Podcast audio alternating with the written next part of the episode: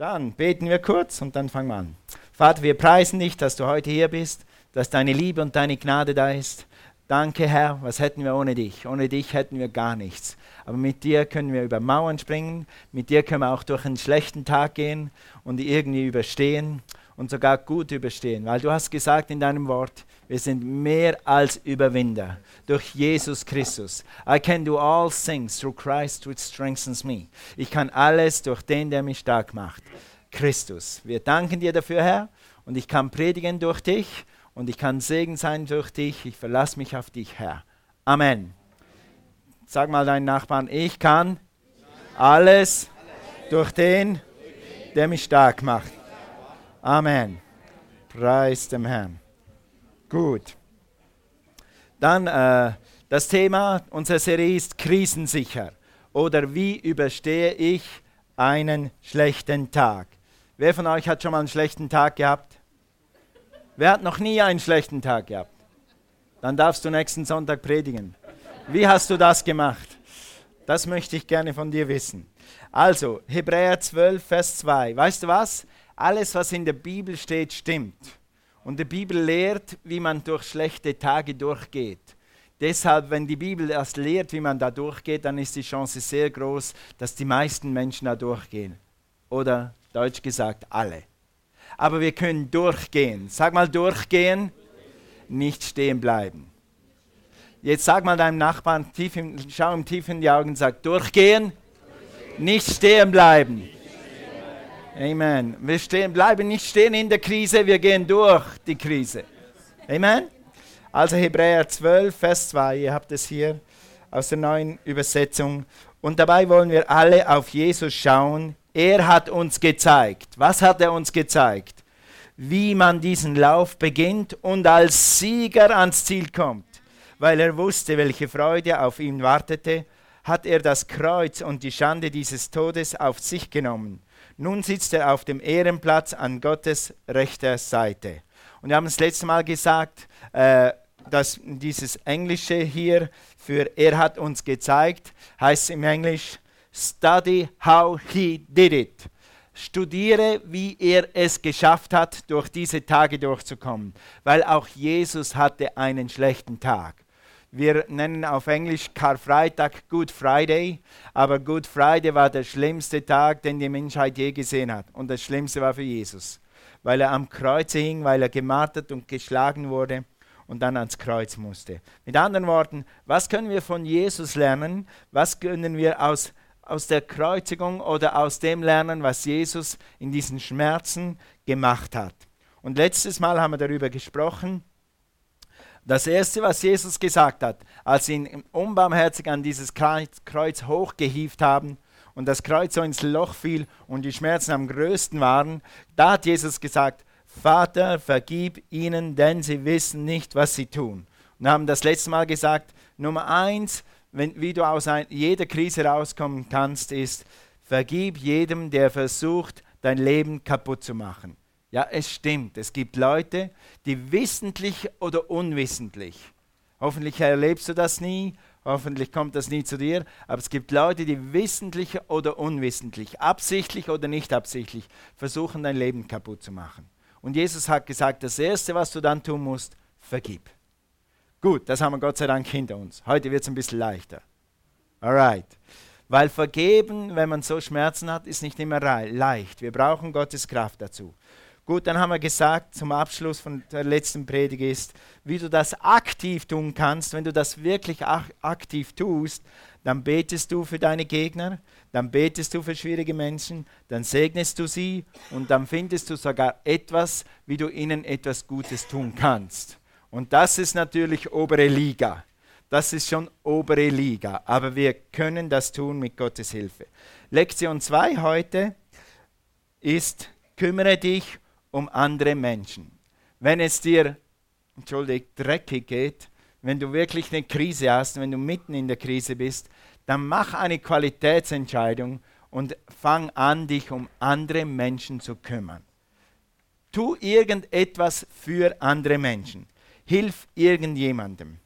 Hast du gerne, wenn dir jemand hilft? Ja, hast du gerne, wer hat gerne, wenn dich jemand unterstützt, fördert, ermutigt, stärkt, etwas Gutes tut für dich? Als wir unser Haus gebaut haben, hat mein Nachbar, der hatte fünf Kinder, und er kam rüber und sagt, Toni, wann machst du Schneefang auf dein Dach? Ha? Was? Du, ich habe jetzt vor, das zu machen und das zu machen. Und wenn dann wieder Geld reinkommt, dann mache ich, mach ich meine Anfahrt. Da war immer noch Kies und Sand. Aber du hast recht. Und dann habe ich gesagt, okay, wie machen wir das? Habe ich mich ein bisschen erkundigt. Und unser Schneefang da oben, so mit so einem schönen galvanisierten Zaun, Schneefangzaun, der hätte irgendwas zwischen 1000 und 3000 Euro gekostet. Okay, geht, ich bin ja auch ein Schwabe im Herzen, oder? Ich bin im Herzen Schweizer, aber bin auch ein Schweizer. Herr, geht's auch, geht's auch billiger? Und da habe ich gegoogelt und gefunden, es gibt so Dreiecke, so Blechdreiecke und die kannst du am Ziegel einhaken und wenn du genug auf dem Dach hast, dann stoppt das den Schnee. 300 Euro. Ha, Schnäppchen! Nur wie kriegst du die auf so ein Dach hoch? Mit der Leiter ist ein bisschen gefährlich. Äh, wie komme ich da hoch? Und hatten wir zu jeder Zeit jemanden in der Gemeinde, sag mal Gemeinde, sag mal mega. Ist immer gut, wenn man ein paar Leute kennt, weißt du? Und da war ein Bergsteiger und er war richtig Profi. Und er hat gesagt, Toni, ich bind dich an, wir machen das Seil über den Giebel drüber, du hängst da drüben auf der anderen Seite, ich bind dich fest zum Klettergurt und ich ziehe dich hoch und, hoch und runter. Du musst nur die Ecken reinlegen, alles andere mache ich. Mama sind wir da hoch aufs Dach, meine Haarknabe genommen und der hat mich auf einen Millimeter, der hat mich keinen Zentimeter fallen, fallen lassen oder gehen lassen. Das, voll, das hat so Spaß gemacht. Ich war so glücklich und habe erst noch 2000 Euro gespart. Und weißt du was? Ich glaube, es hat ihn auch glücklich gemacht, dass er mit seiner Klettertechnik mir helfen konnte. Wir waren beide glücklich.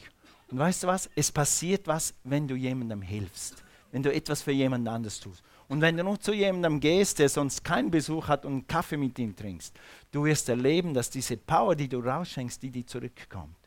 Und du wirst noch ganz andere Sachen erleben. Und das ist genau das, was Jesus gepredigt hat, was wir tun sollen. Sein zweites Statement, oder vielleicht was das dritte am, am Kreuz war, nachdem er gesagt hat am Kreuz, Vater, vergib ihn, das nächste Statement, wie man durch eine Krise kommt, steht in Johannes 19, Vers 25. Lass uns mal das lesen. Es standen aber bei dem Kreuze Jesus, seine Mutter und die Schwester seiner Mutter, Maria und Klopas Frau und Maria Magdalena. Hey, wo war Petrus? Wo war Johannes? Wo waren alle seine Superjünger? Es heißt ja nicht, sie waren nicht da, aber ich glaube, die waren nicht da. Aber ein paar Treue waren da. Weißt du was? Es war lebensgefährlich, am Kreuz zu stehen. Weil wenn die sehen, dass du einer von ihm bist, kann es sein, dass du der Nächste bist, der am Kreuz hängt.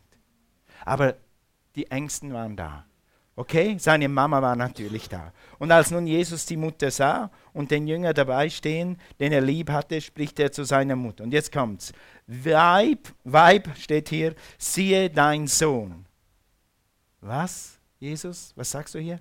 27. Darauf spricht er zu den Jüngern, zu dem Jünger, siehe deine Mutter. Und von der Stunde an nahm er sie, nahm sie der Jünger zu sich. Stell dir das vor. Jesus ist in seinen größten Schmerzen seines Lebens. Er weiß, in den nächsten paar Minuten oder Stunden bin ich tot, dann bin ich weg. Und er weiß, jeder Atemzug tut weh, alles schmerzt. Was macht er? Statt nur an sich zu denken und seine Schmerzen, dann denkt er, okay, da ist eine Mutter und das ist der Johannes. Ich werde die zwei jetzt verbinden. So, äh, Johannes, du kriegst jetzt eine Mama Mama, du kriegst einen Ersatzsohn und eine Rentenversicherung plus, plus, plus mit aller Versorgung, die du da träumen kannst. Weil Johannes, du wirst jetzt für meine Mama sorgen. Am Kreuz, in den größten Schmerzen, wenn es eigentlich darum geht, ich, ich, ich, ich armer, mir tut alles weh, mich hat man geschlagen, mich hat man misshandelt und alles ist ungerecht, kümmert sich Jesus um die Leute, die da draußen sind die keine Schmerzen haben, die vielleicht Seelenschmerzen haben, aber die keine Schmerzen haben, die nicht gefoltert sind. Der Gefolterte kümmert sich um die Leute, die da draußen sind. Deshalb, die, der, was wir daraus lernen können, ist, was tust du, Jesus, wenn du Schmerzen hast? Was kann ich tun, wenn ich Schmerzen habe? Fang an und guck nach draußen. Wo kann ich ein Segen sein? Und deshalb ist ein Dream Team ein guter Ort zu sein, weil du hast hier immer die Chance, jede Woche zu dienen und das, was du in dir hast, jemandem anderen zu verschenken, deine Liebe zu verschenken. Und deshalb hilft dir dein Dream Team, durchs Leben zu kommen, weil da ist obendrauf noch Gott dran, am Werk. Okay, wie, wenn es mir schlecht geht, soll ich mich um andere kümmern? Dann brauche ich alle Aufmerksamkeit auf mich, alle Unterstützung, die ich kriegen kann. Jetzt habe ich mal das Recht, verwöhnt zu werden, oder? Jetzt geht es mir mal mies. Komm, pfleg mich. Und ich habe das ein bisschen ausprobiert, unwissentlich, nicht geplant. 2016 war ich im Spital im Bundeswehrkrankenhaus und der Service, den du den kriegst, ist ja phänomenal, fast wie im Hotel. Und dann habe ich gemerkt, hey, wenn du da was fragst, dann kriegst du, weil ich darf ja nicht aufstehen. Also kann ich was Trinken? Ja, ja, ja, sofort. Oh, oh mir tut es hier weh. Ja, ja, ja, wir kommen gleich. Ja, ich, jetzt habe ich aber Hunger. Ja, ja, ja, ja, wir, wir kommen gleich. Und dann auch, und dann habe ich mich fast nicht getraut, kann ich nicht nochmal ein Kissen haben? Ja, natürlich, klar. Die machen das. Die rennen, du musst nur machen und dann rennen sie. Und ich habe mich schon gut gefühlt hey, guter Service hier. Und die AOK bezahlt dafür. Fühlt sich gut an, wenn es dir schlecht geht, dass sich jemand um sich kümmert. Und das ist nicht falsch. Und, und äh, es gibt Situationen, wo wir wirklich nichts mehr tun können. Und dann nimm deine Hilfe an. Dann lass andere Leute dich segnen. Aber sobald du wieder atmen kannst, fang an, an andere zu denken. Amen. Was tut das? Es dreht, es auf einmal dreht sich, wenn du in der Krise bist, auf einmal dreht sich alles um die Krise und um mich und meine Krise, um meine Kinder, und mein Kind ist weggelaufen, um mein Kind und alles geht um mich, um mein Kind und ich um mich. Und sobald du dienst oder jemandem hilfst, geht auf einmal dein Fokus ein bisschen raus. Ah, da draußen ist sogar noch eine Welt. Nicht die ganze Welt ist kaputt. Es ist nur ein Teil nicht gerade in Ordnung. Und versteht mich nicht falsch, ich weiß, was Schmerzen sind. Ich, ich kann nur erahnen, was Cornelia durchgemacht hat, wo sie nicht wusste, was wird das werden. Mein Mann liegt auf Intensiv. Ich kann das irgendwie erahnen, ich weiß es nicht mal, weil ich sehe nicht in ihr Herz, ich sehe nicht in ihre Seele. Und ich weiß, das sind Schmerzen. Ich weiß, du machst Schmerzen durch. Es ist real und es tut brutal weh. Aber dieser Schmerz musst du dir das bildlich vorstellen, das ist wie wenn das Messer reingeht. Irgendwann lässt der Schmerz ein bisschen nach und dann hol Luft und sag, okay, das ist nicht alles im Leben. Kann ich in meinen Schmerzen ein kleiner Segen sein? Ich habe versucht, im Spital die Leute zu ermutigen. Ich hatte einen Bettnachbar, der war noch schlimmer dran als ich und ich habe zu ihm, so wie er es konnte, gepredigt, was ich konnte, um ihn zu ermutigen. Halt durch, das wird wieder, du kommst wieder hoch. Und wir sind Freunde geworden.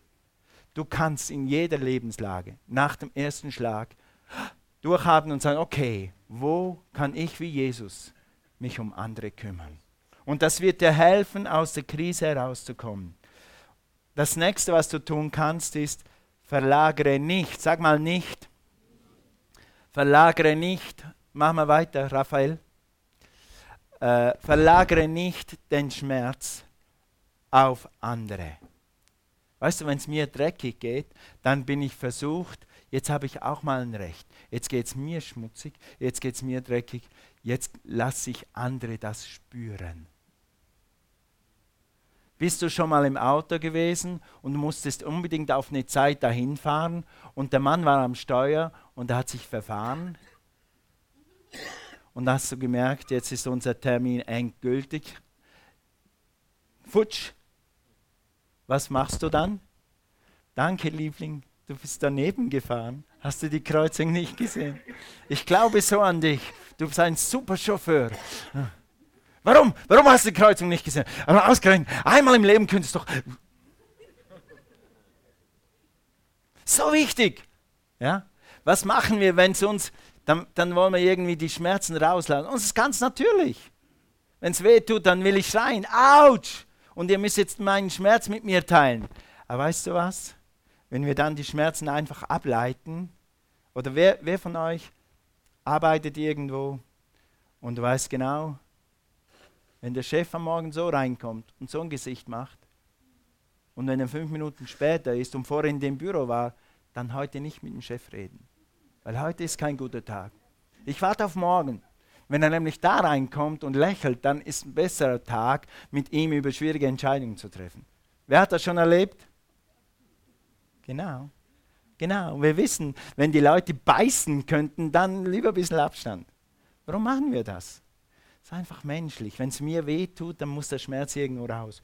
Und den Fehler, den wir machen, nach einem schlechten Chat, nach einer vermasselten Prüfung, nachdem der Hamburger SV, wir haben hier sicher keine Fans, zum x-ten Mal verloren hat.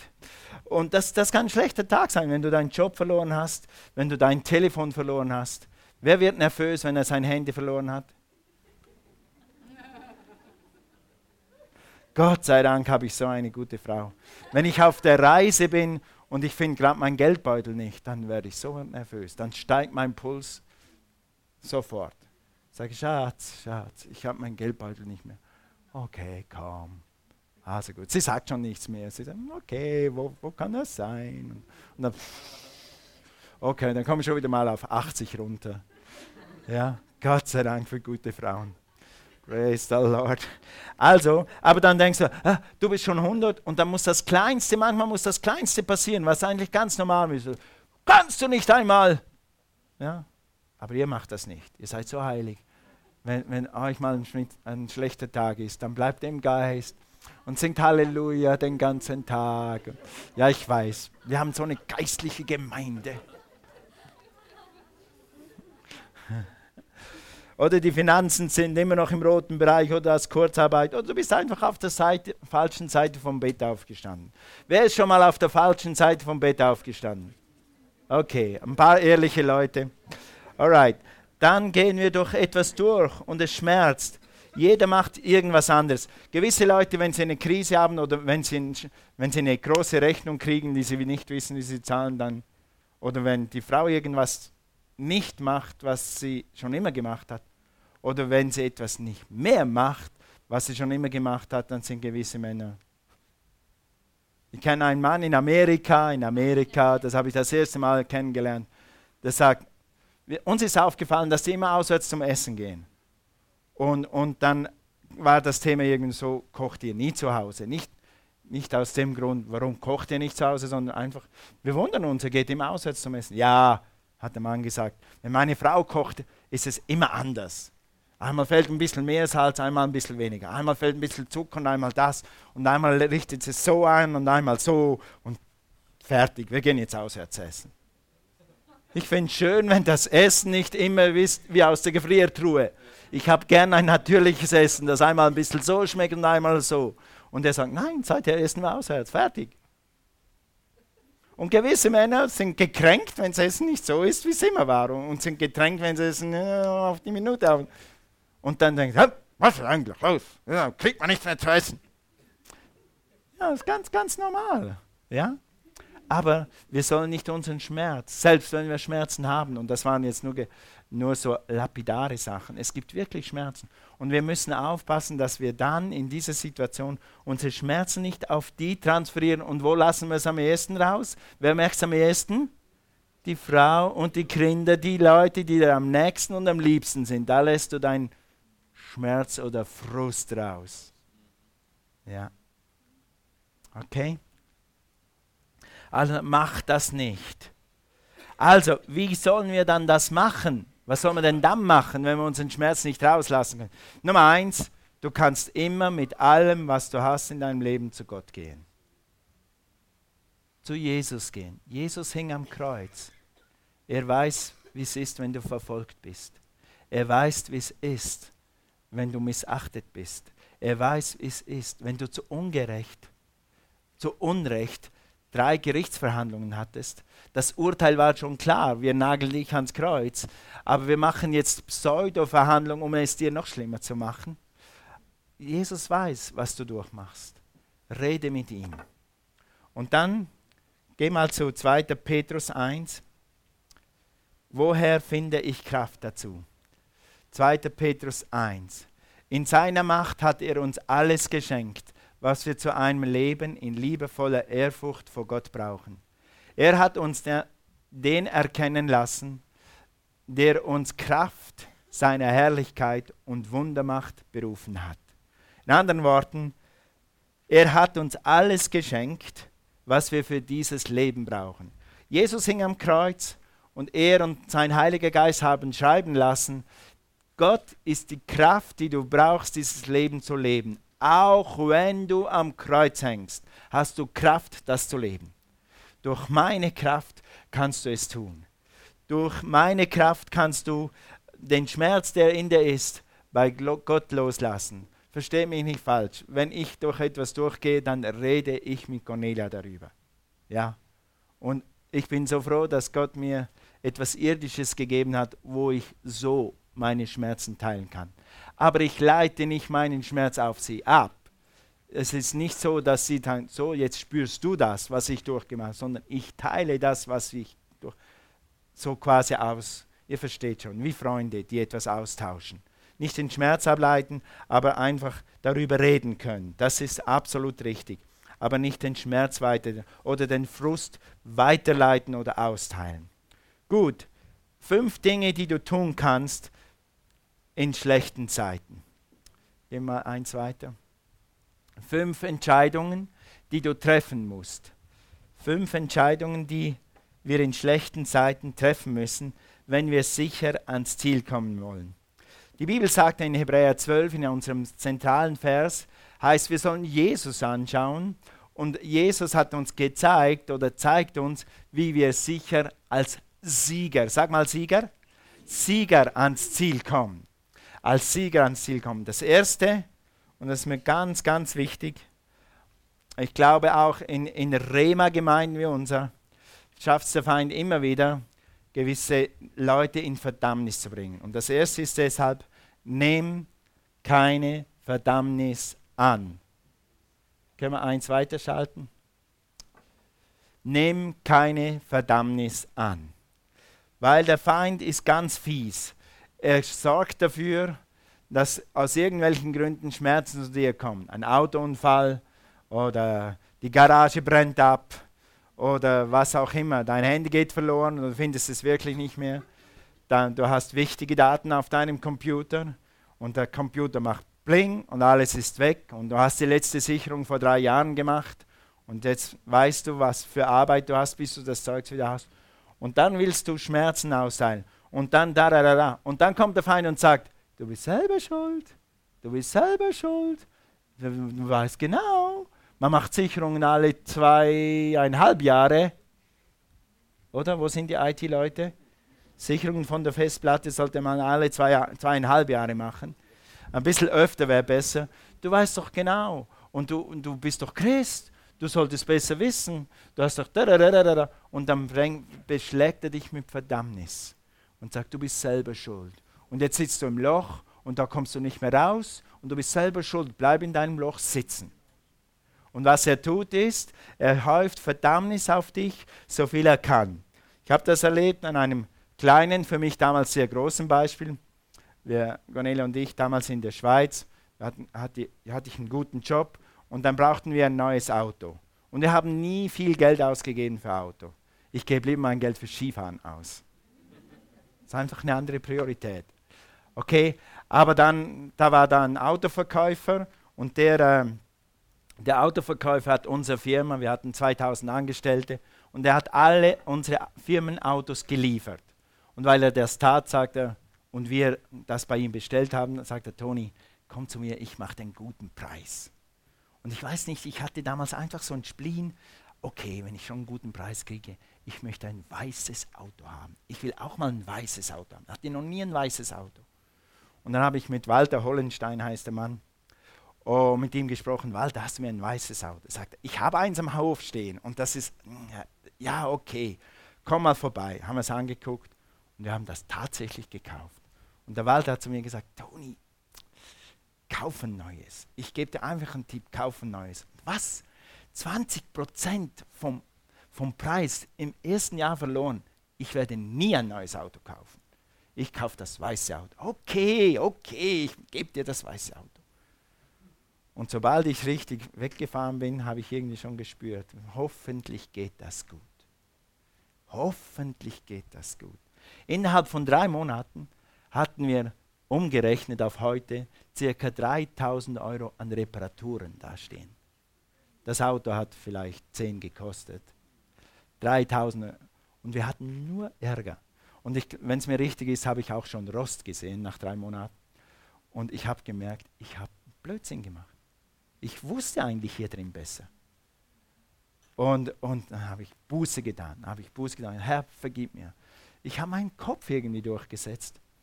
Und dann bin ich zurück, habe ich gebetet um Gunst. Ich bete immer um Gunst. Das heißt, dass die Leute etwas für mich tun, was sie vielleicht sonst nicht tun würden, weil ich Jesus diene.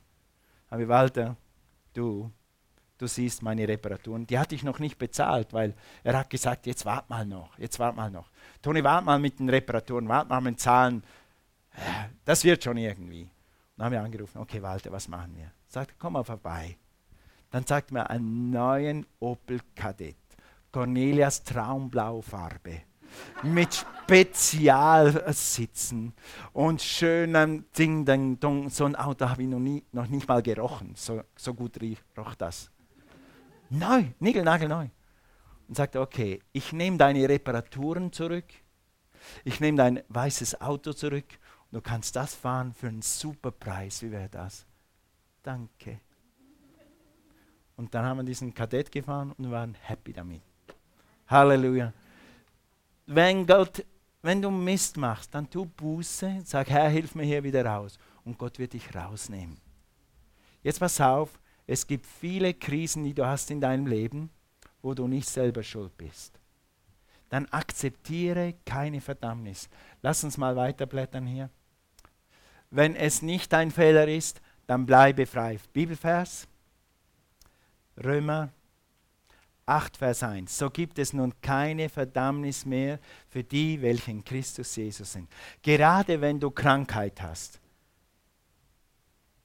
und du kannst nichts dafür, und oft ist es so, dann nimm keine Verdammnis an. Lass dich nicht vom Feind in irgendeiner Form in etwas drücken. Hättest du nur, würdest du nur, hast du nicht genug gebetet, hast du nicht das gemacht, hättest du das gemacht, wäre das nicht gewesen. Nimm keine Verdammnis an. Weil Verdammnis, wenn du das annimmst, wird dich immer noch weiter und weiter und weiter runterdrücken. Aber wenn du sagst, sag's mal mit mir, ich bin frei, ich nehme keine Verdammnis an. Es gibt keine Verdammnis für die, die in Christus Jesus sind. Ich bin in Christus, ich nehme keine Verdammnis an. Ich bin frei von Verdammnis. Heilung wirkt, die Kraft Gottes wirkt, der Segen Gottes wirkt, Finanzen kommen, meine Kinder folgen Jesus, ich bin frei, keine Verdammnis in Christus Jesus. Dieser Vers, als ich den kapiert habe, hat mein Christenleben auf ein neues Level gebracht. Als ich endlich gemerkt habe, Gott ist für mich, Gott ist nicht gegen mich. Amen. Nächstes, was du tun kannst, eine nächste Entscheidung, die du treffen musst, wenn du Sieger bleiben willst, ist Nummer zwei, grenze die Krise ein. Grenze die Krise ein. Weißt du, wenn wir durch etwas durchgehen, dann sieht es aus, die ganze Welt ist gegen mich, alles geht schief, ich bin ein Loser, ich bin ein Versager. Moment mal, Gewehre bei Fuß. Ja, es stimmt. Wir haben Mächte, die gegen uns sind. Das gibt's. Es gibt Mächte, die sind für uns, nämlich alle Engel, der Heilige Geist, Jesus und, und alle Gebete der Heiligen, die sind alle für dich. Ja? Aber es gibt Mächte, die gegen uns sind. In Epheser 6 denn unser Kampf richtet sich nicht wieder Fleisch und Blut, sondern wieder die Herrschaften, wieder die Gewalten, wieder die Weltbeherrscher dieser Finsternis, wieder die geistlichen Mächte der Bosheit in den himmlischen Regionen. Und das ist ein Grund, warum in dieser Welt, noch in dieser Welt, wir manchmal Krisen haben, weil wir noch nicht im Himmel sind und weil auf dieser Welt Kräfte wirken, die gegen die Menschen sind. Es sind Kräfte in dieser Welt am Wirken, die sind einfach gegen die Menschheit. Und die versuchen dich aus irgendwelchen Gründen in irgendwelche Krisen zu schmeißen, zu werfen. Aber dann ist es wichtig, dass du einfach mal chill. Wo sind unsere jungen Leute? Was heißt chillen? Hast du schon mal gechillt? Wer von den Jungen hast, Anastasia, hast du schon mal gechillt? Gut, gut. Sie hat schon mal gechillt. Dann musst du einfach, wenn du in dieser Krise bist, einfach mal chillen und Pause machen und auf die Seite stehen, wenn das mein Problem ist, auf die Seite stehen und mein Problem mal von der Seite angucken. Noch besser, das geht jetzt hier schlecht, Problem, komm mal hierher. Guck mal dein Problem von oben an. Nimm eine andere Perspektive ein. Ich sage euch gleich, wie man das macht. Und wenn du das von oben siehst oder von der Seite siehst, sagst, okay, da ist zwar eine Schramme in meinem Auto, aber da hinten, das ist alles okay. Und das Steuerrad ist noch dran und das ist noch gut und das ist noch gut und es ist niemand verletzt. Okay, das Ding werden wir irgendwie auch noch hinkriegen. Ja? Oder jemand hat mal gesagt, ich werde an der Arbeit gemobbt. Ich habe ein schlechtes Arbeitsverhältnis und die mobben mich alle und es wird immer schlimmer und immer schlimmer. Und das kann wirklich zum Problem und zu einer Krise führen. Und sagst, okay, Moment mal, wie schlimm ist das, wenn du an der Arbeit gemobbt wirst? Auf einer Skala von 1 zu 10. Von, von 1 zu 10. 1 ist praktisch kein Problem, 10 ist schlimm. Wie schlimm ist dein Problem? Ah, 10 plus. Ich werde so gemobbt, es ist 10 plus und dann noch irgendwas. Also, das ist das Schlimmste, was ich je erlebt habe. Keiner wird so gemobbt wie ich. Okay. Also, du meinst, dein Problem ist so groß, wie wenn du eine tödliche Krankheit hättest. Oder wenn du eine Scheidung gestern durchgemacht hast. Oder du hättest dein Kind verloren. Oder dein Sohn ist drogensüchtig und es geht nur noch Tage, bis er out ist. Ist es so schlimm? Nein, nein, nein, nein, also gut. Also, okay, es ist eine 5 bis 6. Sagen wir, das Problem ist so groß, 5, 6. Okay. okay, okay, gut, gut, gut. Also du meinst, du hast ein Computer ist kaputt, du hast dein Smartphone verloren, du hast deine Arbeit verloren und du musst mit deiner Familie, weil du keine Chance hast, hier einen Job zu finden, du musst nach Berlin umziehen. Ja, nein, nein, nein, also so schlimm ist es auch wieder nicht. Sag mal, sag mal, sag mal drei bis vier. Ja? Und dann kannst du dir überlegen, hast du Streit mit deiner Frau? Hast du mit deiner Frau schon fünf Wochen nicht mehr geredet? Hast du, hast, was hast du alles gemacht? Und sagst, okay, also wenn ich das alles betrachte, ist es wirklich eine Zwei. Gut, okay, eine Zwei. Gut, komm, wir beten. Eine zwei werden wir mit Gottes Hilfe überwinden können. Siehst du? Und mir geht das so. Wenn ich am Morgen aufstehe und es geht was schief und dann läuft mein Computer nicht und vor allem, wenn mein Internet nicht geht und ich kann keine E-Mail schreiben, dann werde ich ziemlich schnell hyper. Ich weiß schon. Und ihr lieben jungen Leute, Vor ein Vorteil, den man hat, wenn man ein bisschen älter ist, dann sieht man die Krisen nicht mehr so groß du bist schon durch einiges durchgegangen und all diese Dinge haben dich nicht umgebracht. Und all diese Dinge haben dich nicht unter den Teppich gekehrt. Also wird auch dieses Problem irgendwann gelöst sein. Amen. Und das hilft. Aber wenn du diese, diese, dieses Alter Gott sei Dank noch nicht hast, dann musst du einfach vertrauen, dass Gott größer ist als Nummer zwei Problem. Amen. Aber wenn du ein Nummer zwei Problem hast und deine Ehe ist in Ordnung, und deine Frau begrüßt dich mit einem Kuss an der Türe, wenn du nach Hause kommst, und deine Kinder sagen dir gute Nacht und schlafen durch und lieben dich, dann weißt du, dass viele Dinge noch sehr gut sind. Amen. Amen. Und wenn du diese Perspektive gewinnst, dann merkst du, hey, also mit Gottes Hilfe werde ich auch das noch schaffen. Okay, also Nummer zwei, ähm, grenze das Problem ein. Nimm jemand zur, zur Seite, der dir hilft, das Problem einzugrenzen. Nimm jemand vielleicht von weiter draußen, der überhaupt mit deinem Problem nichts zu tun hat. Der kann dir helfen, dieses Problem einzugrenzen. Punkt Nummer drei, verzichte auf eine Pity Party. Wisst ihr nicht, was eine Pity Party ist? Ich habe das nachgeguckt. Pass auf, pass auf, jetzt kommt was Gutes. Ich habe nachgeguckt im Google, also im Übersetzer, was eine Pity Party ist. Also wenn du so Selbstmitleid hast. Weißt, weißt du, was das heißt, Pity Party? Eine Selbstmitleidorgie. Sag mal, uh. Sag mal, äh. Sag mal, buh. Stell dir vor, du hast Selbstmitleid für zwei Stunden. Oh, was ist mir passiert? Ich habe mein Cellphone verloren und da hatte ich alle meine guten Sachen drauf und meine Fotos sind da drauf. Und, und nach 20 Minuten denkst du, oh, und, oh, das ist so schlimm, meine Fotos sind weg. Alle meine Fotos, die habe ich nur da drauf. Und dann kommt noch irgendwas, kommt noch sonst ein Bescheid oder der Chef zitiert dich, du bist ein Azubi und der Chef zitiert dich und sagt, du, das nächste Mal, wenn du das wieder machst, das geht gar nicht. Hatte ich mal einen Chef, der das zu mir gesagt hat. Also äh, auszu, Auszubildenden, das geht nicht. Also du musst einfach lernen, das und das und das. Ja, danke, Chef. Und dann kommt das noch dazu und dann denkst du, okay, ich arme alles entgegen mich und du wälzt dich im Selbstmitleid den ganzen Tag und du gehst mit dem Selbstmitleid ins Bett und dann schläfst du so schwach und am Morgen stehst du mit deinem Selbstmitleid wieder auf und dann passiert noch was Kleines und dann wälzt du dich noch einen Tag und du wälzt und wälzt und wälzt dich in deinem Selbstmitleid und du kannst und willst nicht aufstehen. Das ist eine Selbstmitleidorgie. Ist der Ursprungsgrund groß genug, sowas anzufangen? Ja. Wir alle, wenn ich dich fragen würde, aufs Herz zu, dann gibt es in deinem Leben Situationen, wo du anfangen hättest können, Selbstmitleid zu haben und du könntest heute noch in diesem Selbstmitleid dich wälzen. Stimmt's? Aber du hast eines Tages entschieden, nein, egal was mit mir passiert ist, egal was nicht mehr hundertprozentig ist in meinem Leben, egal was nicht so helle Wolken sind und blauer Himmel ist in meinem Leben, ich werde mein Leben weiter leben. Sag mal leben. leben. Nicht weiter leiden. Also verzichte auf eine Pity Party. Das steht in 1. Petrus 5, Vers 7. Alle eure Sorgen werfet auf ihn, denn er sorgt für euch.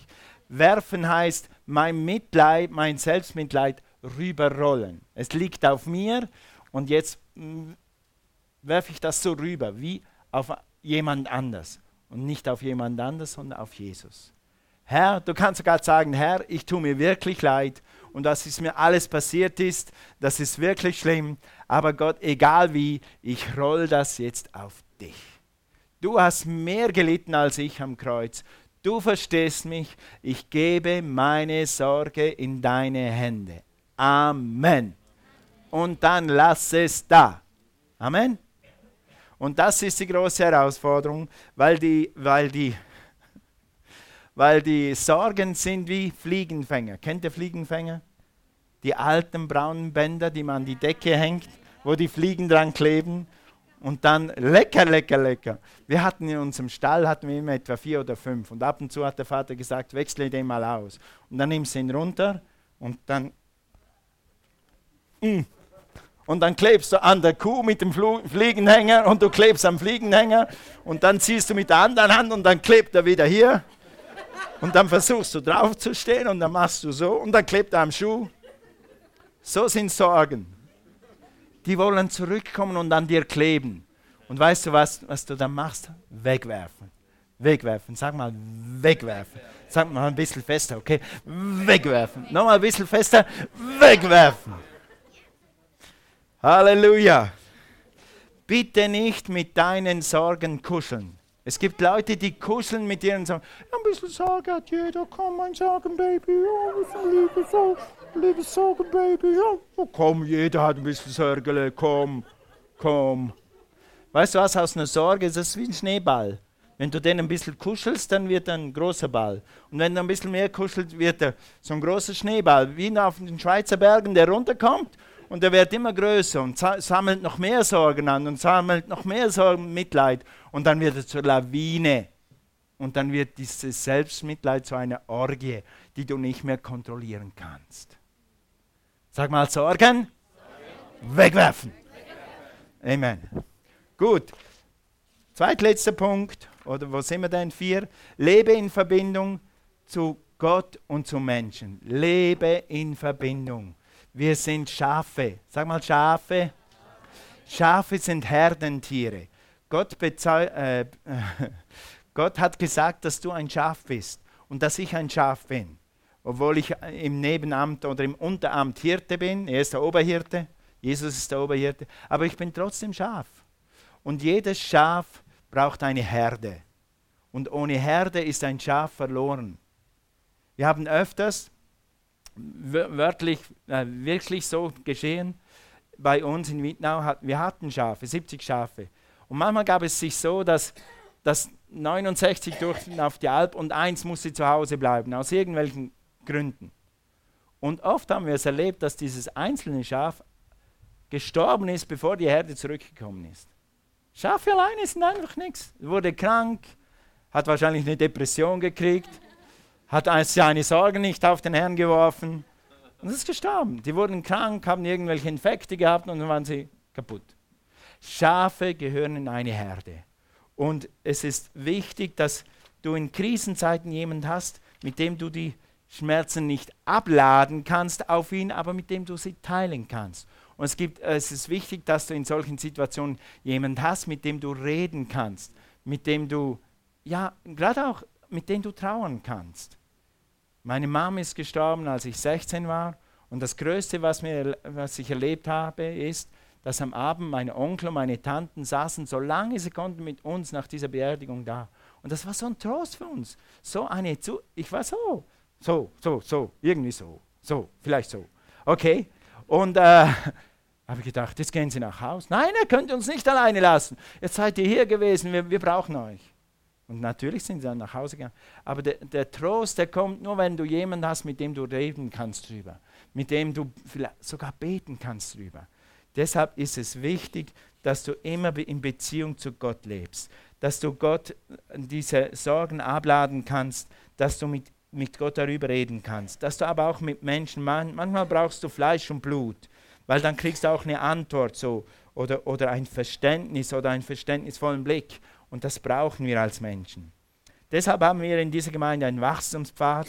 Lerne, wie du in die Gemeinde hereinkommst, wie du sinnerfüllt leben kannst, wie du Freiheit und Unterstützung finden kannst in der Kleingruppe, in der Megagruppe. Finde deine Bestimmung und lebe deine Bestimmung. Lebe nicht nur für dich, lebe für andere und das wird dir helfen durch viele Krisen hindurch. Ich, ich, vertraue Gott, dass du nicht viele Krisen hast, aber wenn Krisen kommen, dann hast du jemanden, mit dem du deine Schmerzen teilen kannst und deinen Sieg teilen kannst und deine Freude teilen kannst. Sei gepflanzt in einer Herde.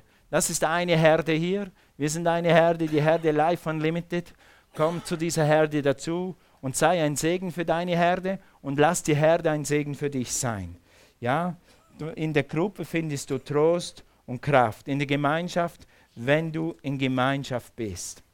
Also in Apostelgeschichte 10 noch zum Abschluss diesen Vers, zweitletzter Vers.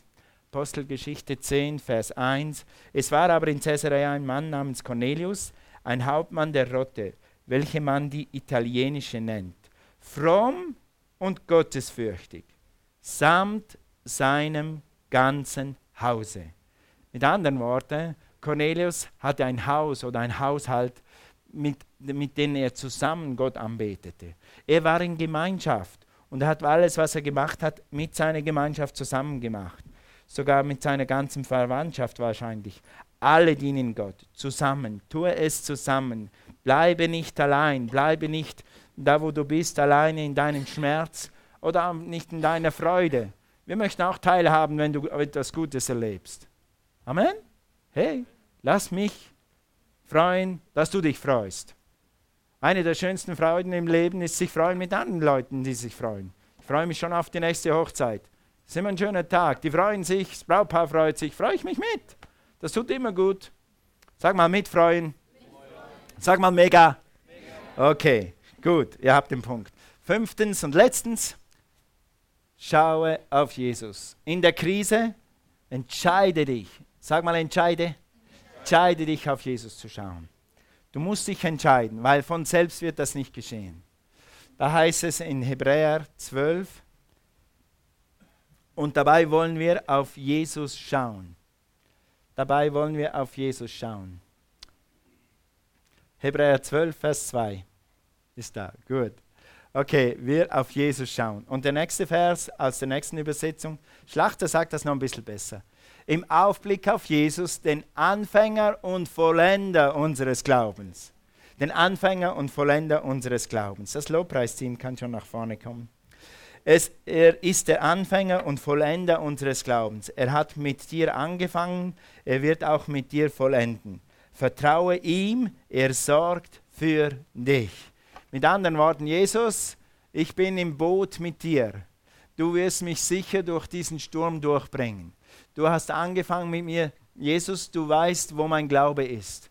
Ich bin noch kein Apostel Paulus, ich bin vielleicht auch nicht noch, noch nicht zehn Jahre gläubig, aber Jesus, ich vertraue dir, dass du mich auch durch diese Krise durchbringst. Ich schaue auf dich. Ich schaue nicht in erster Linie auf Ärzte. Ich schaue nicht auf Finanzen. Ich schaue nicht auf andere Leute, was andere. Ja, da ist einer, du, da ist einer. Der hat das auch durchgemacht und der ist jetzt nicht mehr da. Es gibt immer Leute, die gute Tipps. Weißt du was? Ich bin nicht der und ich habe einen großen Gott. Hallo, du weißt was? Ich bin nicht der und ich habe einen großen Gott. Lass, lass uns das mal zusammen. Sag mal, ich bin nicht der, ich bin nicht die und ich habe einen großen Gott. Noch einmal, ich bin nicht der und ich bin nicht die und ich habe einen großen Gott. Gott ist immer größer. Amen.